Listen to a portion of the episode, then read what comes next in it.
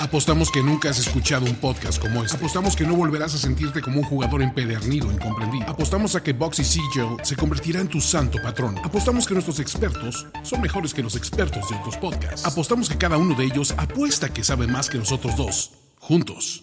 Bienvenido a la nación donde la vida es juego, y es un juego que sí paga.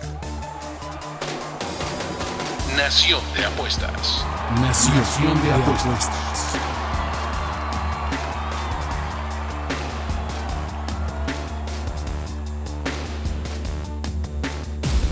Ahora sí, amigos, bienvenidos a una nueva edición de Nación de Apuestas, el podcast. Aquí ni la contingencia ambiental, ni el mal clima, ni el calor.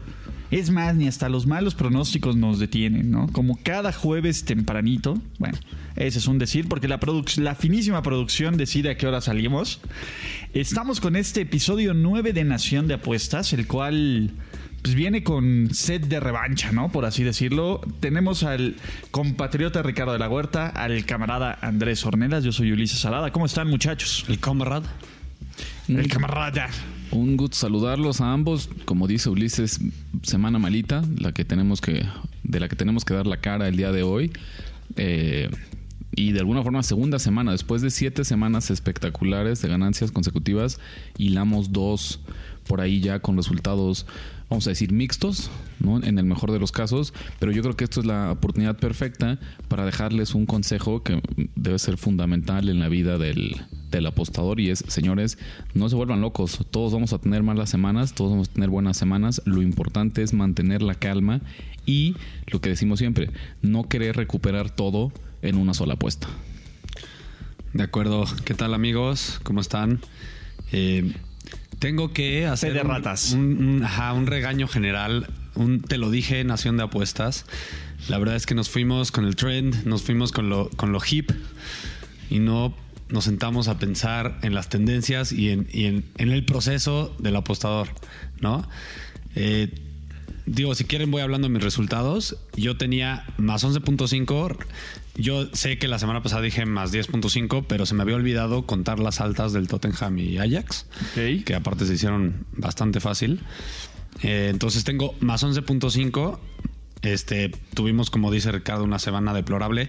Pero a mí, digo, como dice Ricardo, todos tenemos semanas buenas y malas. A mí la que me dolió en, en- en sí fue la de Golden State, que nos quisimos ir con, con Houston, aunque agarramos la línea en menos 6, deplorable. Y sobre todo les voy a explicar por qué.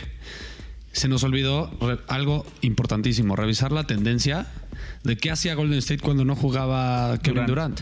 Y, y estuve revisando los números y sí fue de novato, sí la novateamos durísimo. Golden State cubre la línea 80% de las veces cuando está sin Durant y con Curry. Y de hecho es chistoso porque es uno tiene un, un ¿cómo se dice? Bueno, Concepción, pues, una preconcepción. una preconcepción de, de un equipo y siendo Durant a lo mejor el mejor jugador de la liga ahorita, pues uno pensaría, bueno, si lo quitas de ahí, pues el equipo se ha de ser malo. Pero se nos olvida que sin Durant Ya tuvieron mejor la equipo. mejor, la mejor temporada eh, regular de la historia. Ya ganaron dos campeonatos. Este.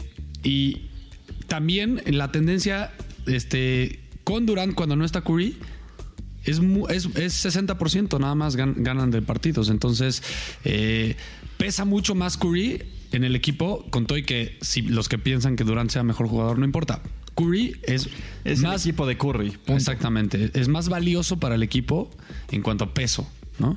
Entonces, eh, yo me fui, en el, béisbol nos fue pésimo, me fui menos tres.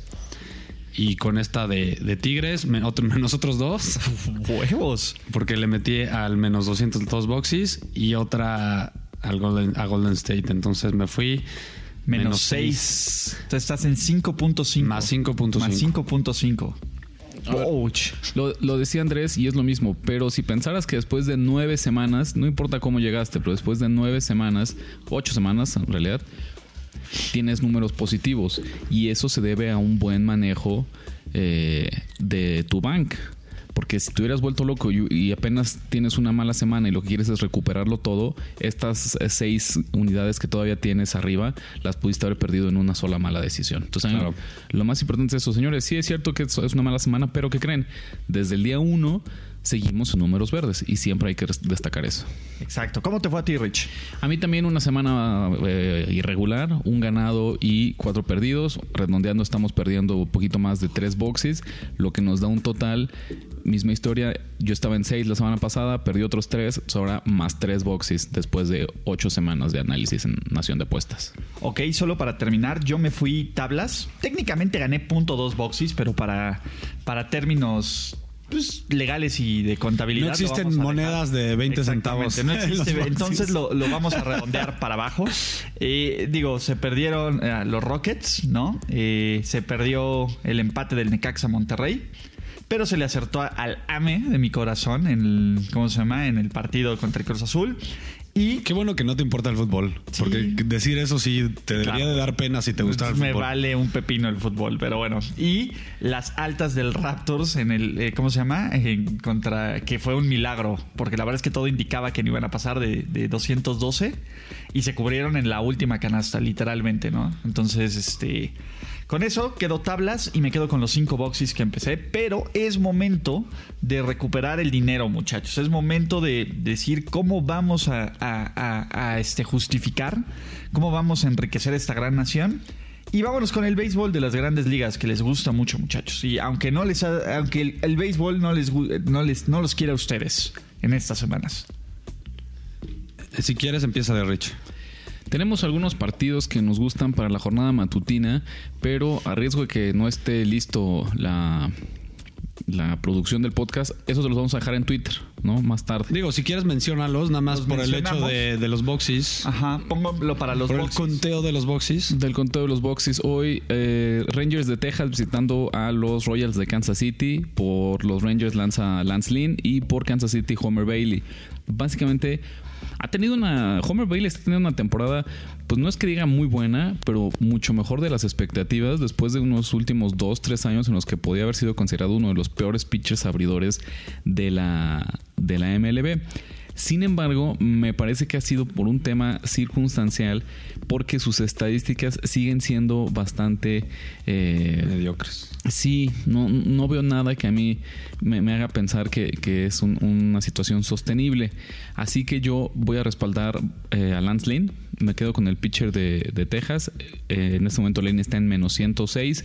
Acuérdense que puede variar un poquito según su book. Desde menos 101, yo creo. Menos 105 debe ser lo que más comúnmente encuentren por ahí.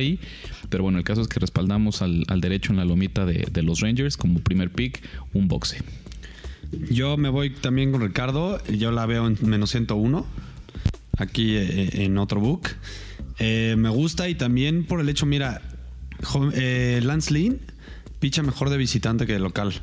Este tiene 7 de era de, local y 4 de visitante con más innings, que eso se me hace importante, ¿no? La muestra es más grande. Eh, a mí me gusta otro de la mañana rápido, sin analizar demasiado. Eh, Oakland eh, Ace en casa, digo, perdón, de visitantes contra Detroit Tigers. Spencer Turnbull contra Chris Bassett. Los dos pitchers han sido eh, muy buenos esta temporada y sobre todo en un parque que favorece a los pitchers. Me gustan las bajas de ocho y medio. Ok, perfecto. Para la tarde, ¿te gusta algo? ¿Has encontrado algo ahí que, que- que tenga bastante valor? Sí, este. Me gustan los Cincinnati. Eh, creo que ahorita los Cubs están enrachados, pero ayer les dieron un golpe eh, en cuanto a la motivación porque le sacaron el partido en, en- en- en los últimos innings eh, con un hit de, de Puig.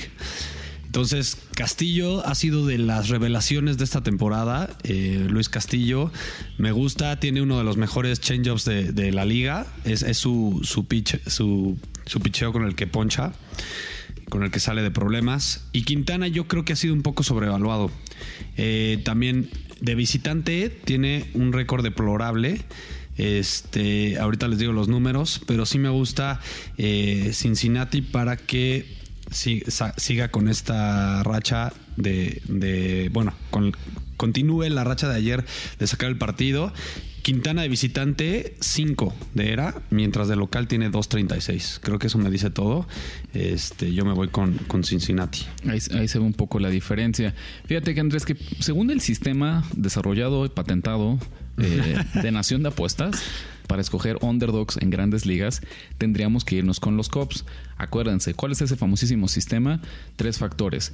Un underdog visitante en un duelo divisional con un total de 8.5 o más. Eh, Chicago cumple con las tres condiciones eh, en este momento. Pero, por esa razón, a mí me gustaría apostarle a, a los Cops, porque en serio creo en el sistema. Me parece que en el largo plazo es algo que nos va, nos va a dejar buenos resultados. En este caso, voy a mantenerme al costado como una medida eh, de precaución después de los malos resultados y voy a cambiarla por el total. Me gustan a mí las bajas de 8.5. Porque a pesar de estos splits de local y visitante de los que hablas de Quintana, aún así ha tenido un muy buen año. Sus estadísticas globales, vamos a decirlo, son muy favorables.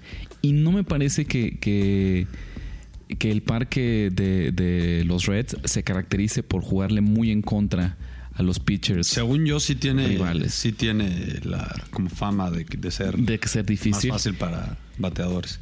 Yo le voy a jugar en contra porque me parece, como decías, de Luis Castillo, su era es espectacular. Pero, 1.65 de local. no, pero checando también las estadísticas avanzadas, lo respaldan. O sea, no Lo es, respaldan, exactamente. no es tan impresionante, pero mantener un, un, un, un 1.65 de XFIP, por ejemplo, pues es, es casi imposible. y lo es- que yo he leído es que de Quintana no, la, no lo respaldan tanto.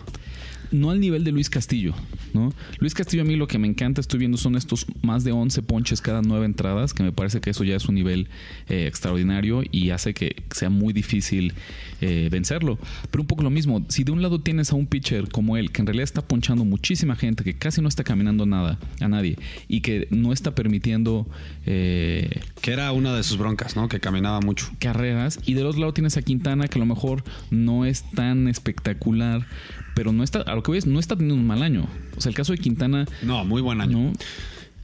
Entonces, me parece que de ese lado tengo suficiente. Incluso si al final ganan los Reds, no creo que ganen eh, 6-3, 7-2. Me parece que va a ser un partido de una carrera, dos carreras máximo, y que las bajas de 8 y medio tienen mucho valor. Entonces, yo me quedo con ese total. Ok, rápido. Luis Castillo siempre ha sido un pitcher como considerado que tiene stuff, así le dicen los, los gringos, como muy potentes. O sea, tienen muy, tienen muy buena recta. Tiene uno de los mejores change-ups del, del, del- de toda la liga. Entonces, ahora siento que por fin, después de dos, tres años, desarrolló suficientes sus talentos como para ya establecerlos y dominar, ¿no? Perfecto. Y tú tienes un pick ahorita al que yo me voy a sumar. tengo un pick más eh, de también de la jornada del día de, de- de béisbol.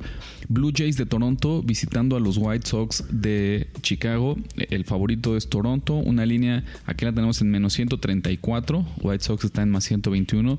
Acuérdense, bien importante. Siempre busquen la mejor línea disponible. La verdad es que hoy en día no es que solo tengamos un book. Tenemos al menos hacia el alcance de nuestras manos 4 o 5, ¿no? De muy fácil acceso, de muy fácil registro, que les permite cazar la mejor línea. Entonces, la mejor que yo encontré para los Blue Jays fue esta de menos 134, porque me parece que Marcus Stroman, a pesar de que los resultados no lo han favorecido, o sea, no, ha tenido eh, en ganados y perdidos los resultados que él quisiera, sí está teniendo un desempeño superior a a lo que muestran las estadísticas. Entonces, me gusta, yo veo mucho valor con él. Toronto ahora con la adición de de Vladimir Guerrero Jr., que ya lo están llamando The Prince Who Was Promised. Eh, allá- Apenas dio su, home- su primer home run ¿no? de la temporada ayer. uno de los prospectos más esperados en las Yo creo grandes que ligas. desde Mike, no, yo creo que ni Mike Trout llegó a esos niveles de expectativa. La verdad es que sí, era, era bestial. Y, y como Porque siempre- aparte yo me acuerdo que Mike Trout tuvo un primer año pésimo, que ya lo andaban tirando a la basura, ¿no? Y luego se convirtió en el mejor beisbolista. Entonces, Stroman no, no ha ganado en sus últimas tres salidas, sus equipos han perdido, pero me parece que eh, es una tendencia que se va a revertir y le estamos encontrando justamente valor debido a eh, esta mini racha negativa, al igual que la nación, vamos a decir. Marcus Stroman ha tenido también un par de semanas complicadas, pero confío en él que igual que nosotros va a salir adelante y vamos a aprovechar el valor que nos da la línea debido a estos malos resultados. Bueno, dije, perdón, Ulises, adelante. No, solo eh, ya tenemos, acabamos con los picks de base o todavía no, tienen. Eso, no, yo venga. dije que me iba a sumar a este, pero la verdad es que ya me metí un poco más en los números y me, hubo uno que me gustó todavía más.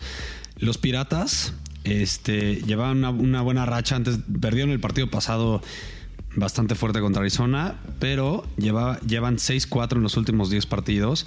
Pero me encanta esto, de, loca- de visitantes tienen un récord de 12-10, mientras San Diego de, de local tiene 10-11. Pero no solo eso, yo creo que picha el, el que ha jugado mejor para los Piratas, que se llama Trevor Williams. Eh, es un pitcher que no es muy o sea, no, no tiene mucho flash, este, no poncha muchos, no tiene la mejor recta, pero es muy estable y siempre eh, es un pitcher que, que logra que, que haya muchos ground balls, le dicen, este, y Trevor Williams se me hace un pitcher bastante estable, que de visitante además, chistoso, pero picha mejor, ah, con 31 innings, 2.87 de era. En cambio, eh, Lauer se supone que es el ace, bueno, entró a la temporada como el ace de padres, ha tenido una temporada bastante mala y creo que este lo sacan los padres y además son, no favoritos, ¿no? Tiene una línea, este, ahorita les digo, denme un segundo, más 119, le veo mucho valor. Me quedo con los, con los piratas. Ok, solo recapitulemos rápido porque ahora sí hubo picks de base para aventar, ¿no? Eh, los que no vayan a alcanzar el corte del podcast para los partidos de la mañana van a salir en cuenta de Twitter que es arroba nación apuestas. Pero, ¿qué tenemos? Así, rapidísimo. Rangers, de la sesión matutina Rangers. Por la tarde yo traigo bajas de Cubs y Reds en 8.5, Blue Jays de Toronto y Tantan. Yo tengo el- a, lo- a los Reds, eh, tengo a los Pirates, tengo eh, a la- las bajas de Oakland y Tigers y ya, Ok, de ocho y medio. de 8 y medio. Un, un Un boxe boxe a cada uno, ¿no? Sí, pensando que es. De ahí nos movemos a la liguilla del deporte más emocionante del planeta, el fútbol mexicano, con la mala noticia de que el AME no va a poder jugar el partido de ida en el Azteca, se va a jugar en, ¿cómo se llama? En Querétaro, en la corregidora. Esta línea ahorita está en más 160 para el América. El empate está en más 240 y más 180 para el León. ¿Tienen pick para este juego? Pues si quieres tú empieza. Yo, yo empate. te veo muy, muy emocionado. seguro tú tienes. Empate. Te- tengo un poderosísimo empate. Eh, eh, creo que evidentemente al América le va a faltar mucho más jugar. eh, le, va, le va a pesar no jugar en el Azteca, ¿no? Donde, como vimos la semana pasada, se siente absolutamente cómodo. Y eso, eh, aunado de que el León es un equipazo, yo creo que va a hacer que sea un partido no tan emocionante, un partido no tan, no tan abierto como uno esperaría o no tan ofensivo. En este tipo de situaciones a mí me gusta apostarle al empate. Yo creo que aquí el empate es a donde más valor le veo, con un más 240. Creo que, creo que ese es el, el, el número que me gusta para este partido. Ok, yo sí tengo pick, Eso. pero voy a hacer un experimento. a ver. Yo creo que el América durante toda la temporada fue un equipo muy inconsistente. Sí tiene, su, tuvo sus muy altos, pero también tuvo sus bajas. O sea, a lo mejor perdió contra eh, equipos eh, de menor calidad en algunos momentos. Creo que el León es un club superior y no que le vaya a apostar al León. Chequen esto. Voy a meter una, una apuesta que se llama primera mitad, juego completo. ¿Qué te dice eso? Que tú eh, te va a pagar mucho más, pero tienes que decir quién va a ganar el primer, el primer tiempo mitad. y, qué, y cuál va a ser el resultado total, ¿no? Entonces yo me voy a ir con que la primera mitad empatan Ok. y la segunda mitad gana el León. O sea, le saca el partido en la segunda mitad. Que eso me va a pagar más 519. Le voy a meter medio boxy. Ok. Es un pequeño bastante- experimento. Está bastante interesante. Para el juego de Tigres contra Monterrey, ¿tienen algo? Eh, hablar que ese partido, la ida, se lo llevó el Monterrey 1-0. 1-0. Le salió muy barato el juego a Tigres porque el dominio de los rayados fue, Brutal. fue brutal. Con todo y las palabras del Tuca. Con todo y las palabras del Tuca. Pero entonces, Que históricamente. dice que es un, un estadio mugroso, ¿cómo dice? Bueno, pero es mu- mugoso. Mugoso, mugoso, mugoso. Qué Eh, bien me cae. A mí también me cae re bien el Tuca. Históricamente, estos equipos que dominan el partido y no logran sacar una ventaja contundente, una ventaja cómoda jugando como local, tienden a sufrir en la vuelta, ¿no? Eh, Tigres, a pesar de lo mal que se haya visto, es un equipo muy difícil. ¿no? Tiene mucho orden, el estilo del Tuca es muy cerrado y del otro lado, insisto, tal vez es, es cierto que se ha visto mal en estos últimos partidos, pero me parece muy ingenuo dar por muerto a una escuadra dirigida por el incómodo eh, Ricardo Y con Ferretti. Guiñac. Tu tocayo. Y con Guiñac, exactamente. Yo me voy a quedar con. Uf, qué difícil. Pero van a ser las bajas de este, de este partido. No, creo que eh, todo el mundo está esperando que, que se definan los partidos eh, con muchos goles. La liga nos ha acostumbrado a que haya muchos, muchos goles. Y sin embargo, hemos visto que eso obliga a las casas de apuesta a reaccionar. No se quedan ellas estáticas. Entonces, si, la- el respaldo de la gente empieza a estar con las altas, pues obviamente ellos ajustan tanto los momios como eh, la cantidad de goles para acomodarse al mercado. Yo pronostico un- unas bajas de menos de 2.5. Ese va a ser el pick en este partido para mí. Bajas de 2.5. Y yo voy con los Tigres. No los veo tan castigados como debería ser por sobre esta sobrereacción, ¿no? Están ahorita menos 120, menos 110, dependiendo del rango del, del este, ¿cómo se llama? De, de la casa de apuestas que busques. Y la verdad es que, de nuevo, creo que lo hemos visto, ¿no? Tigres y el Tuca, son un animal diferente, ¿no? Y si los dejas vivir, es, es muy complicado que pierdan, que pierdan en casa o que no califiquen en casa teniendo una ventaja. Y en este caso la ventaja fue que no, no tienen que meter dos o tres goles, ¿no? Con, esa es la verdad. O sea, van a ganar. Sí, la realidad es que, a ver, si, Tigres no, no acepta gol, con un 1-0 está dentro, está del otro lado. Porque todavía en Ajá. esta etapa el gol de visitante y después el, El, el factor en la tabla. el lugar en la tabla son los que determinan el pase. Entonces Tigres en realidad pues ganar 1-0 parece algo súper factible para los dirigidos por el Tuca Ferretti. Sí, y en una de estas, en la desesperación de- del Monterrey, que Guiñac haga algo, que también suena como, pues básicamente a lo que juega Tigres, ¿no? Siempre. Entonces, a mí me gusta un boxy a Tigres con menos 120. Eh, quiero añadir algo a mi pick de, del, del León y el empate. Se me olvidó, eh, digo, eh, añadiendo lo que tú dices, Ulises, yo creo que el América donde es fuerte es en casa, es en el Azteca.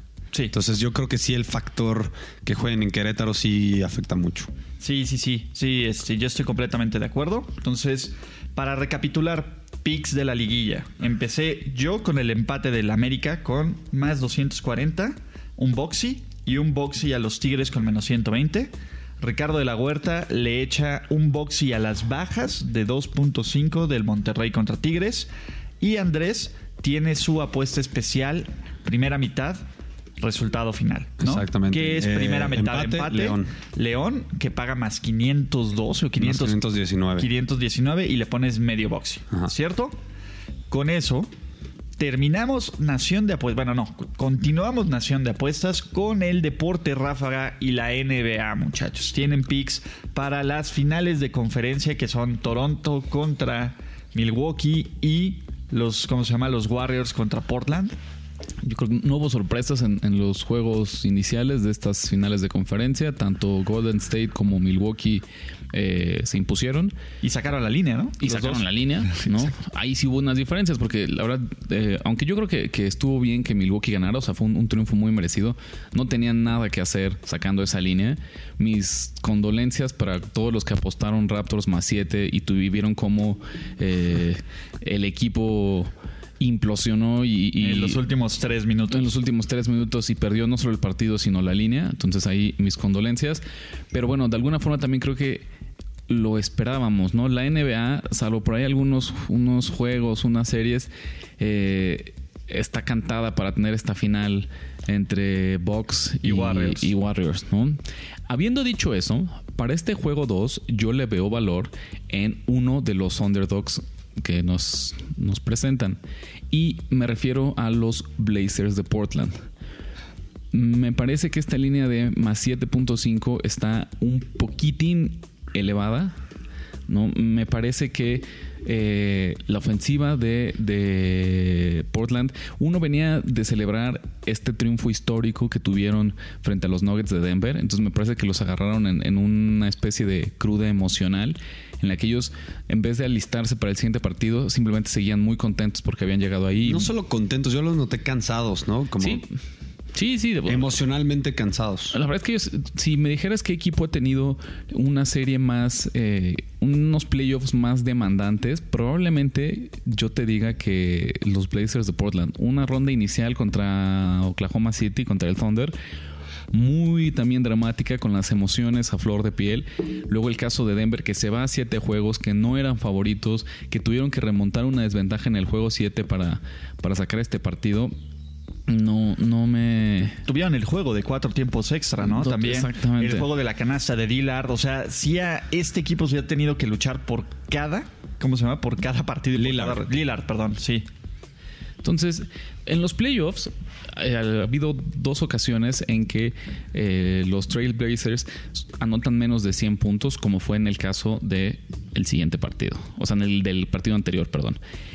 Y siempre que eso ocurrió, respondieron con una explosión ofensiva de más de casi 120 puntos por encuentro. Entonces, a mí me parece que Portland va a anotar suficientes puntos en el juego 2 para sacar la línea. Sin embargo, no voy a correr el riesgo de, que resulte que Stephen Curry amanezca en fuego y él todavía anote más puntos y saque la línea. Entonces, más allá de jugar el, el, el spread como tal, me voy a ir con el total del equipo de los Blazers. Está ahorita en más 109. Acuérdense que el total del equipo no nos interesa lo que haga, cómo acaba el partido ni lo que haga el otro equipo. Simplemente que Portland anote más de 109 eh, puntos. Ese es mi pick. Por lo que les digo, yo creo que va a sacar la línea Portland. Obviamente no, no creo que gane, creo que va a sacar la línea. Y sin embargo, para no arriesgarme a lo que haga Golden State, solamente me voy a concentrar en las altas de este equipo ellos saben que esta es su última oportunidad, ellos saben que irse 2-0 ya va a ser básicamente un, un, un- Ya un- clavo en, en el ataúd, ¿no? A pesar de que todavía tengan juegos en Portland. Pero no le van a remontar una diferencia así a Golden State. Entonces, por eso creo que ahora sí vamos a ver el esfuerzo máximo que no vimos en el juego 1 y eso va a alcanzar para que anoten más de 110 puntos. A mí me asusta mucho eh, este partido y la línea. No le veo valor para ninguno de los dos lados en el total del partido y en la línea final. Eh, yo creo y siento, por como los vi de animosos, de falta de ánimo a, Portland, que, que ellos ya creen que hicieron ya su temporada. Ellos ya saben que van a perder contra Golden State. Lo tienen en la mente, se los noté. Entonces yo donde veo valor es en la primera mitad. Me di cuenta, revisando los números, que eh, en casa, esta vez juegan en casa, Golden State es el cuarto mejor equipo de la liga en el primeras mitades, con 59.5 puntos.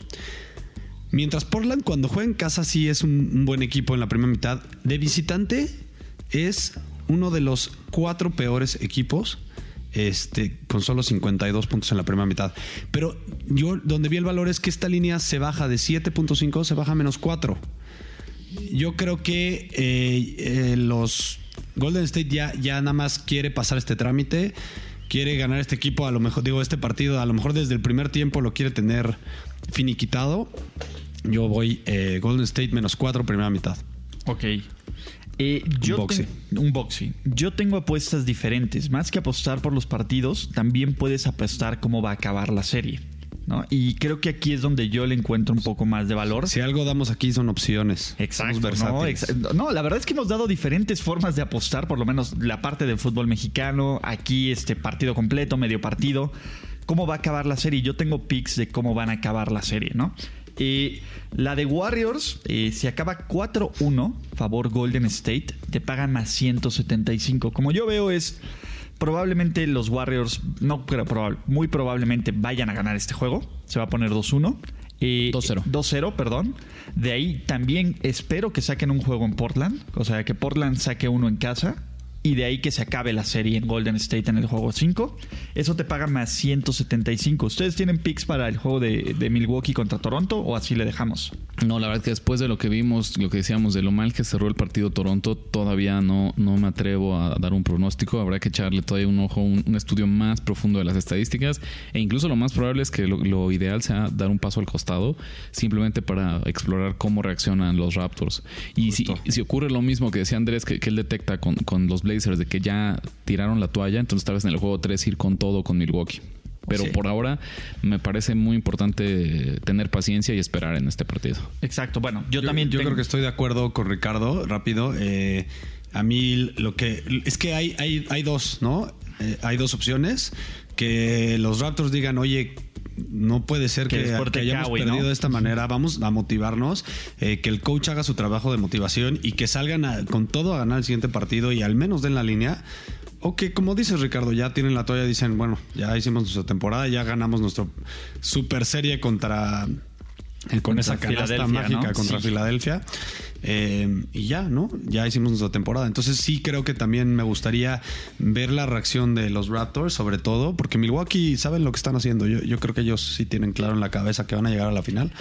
Ver cómo reaccionan los Raptors se me hace importante. ¿Y sabes qué pasó en ese partido? Por grandes eh, partes del encuentro, por periodos largos de tiempo, el plan de juego de los Raptors estaba funcionando, estaba rindiendo frutos, ¿no? Este disciplinada, la doble marca Yanis, eh, la presión, el anotar justamente en transición rápido para evitar que Antetokounmpo se acomodara abajo del aro y complicara las penetraciones al aro, estaba teniendo buenos resultados. Entonces, el, el chiste es ser constante y mantenerlo por 48 minutos, pero por ahí no estaban tan errados en el planteamiento de juego que le lanzaron al equipo de Milwaukee. Y nadie esperaba que Brook López tuviera el juego que tuvo. Y ¿no? yo, noté, También. yo noté algo muy importante en la serie anterior.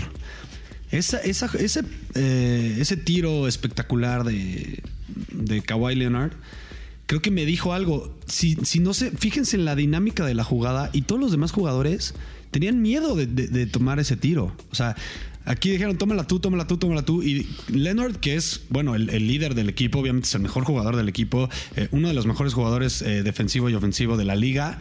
Dijo, bueno, ok, me toca a mí tirarlo, pero siento que ninguno de los otros tuvo el valor de tirarlo y creo que esto pasó un poquito al final de- de- del partido contra, contra Box. Simplemente nadie tiene el valor suficiente, el carácter, la fuerza para tomar el partido. Sí, porque si Leonard, si Leonard no tiene el, el gran partido, a lo mejor ya no tienen chance los, los Raptors, porque no tienen quien eh, tome el liderazgo y diga, este es mi partido, como lo ha hecho LeBron muchas veces, por ejemplo.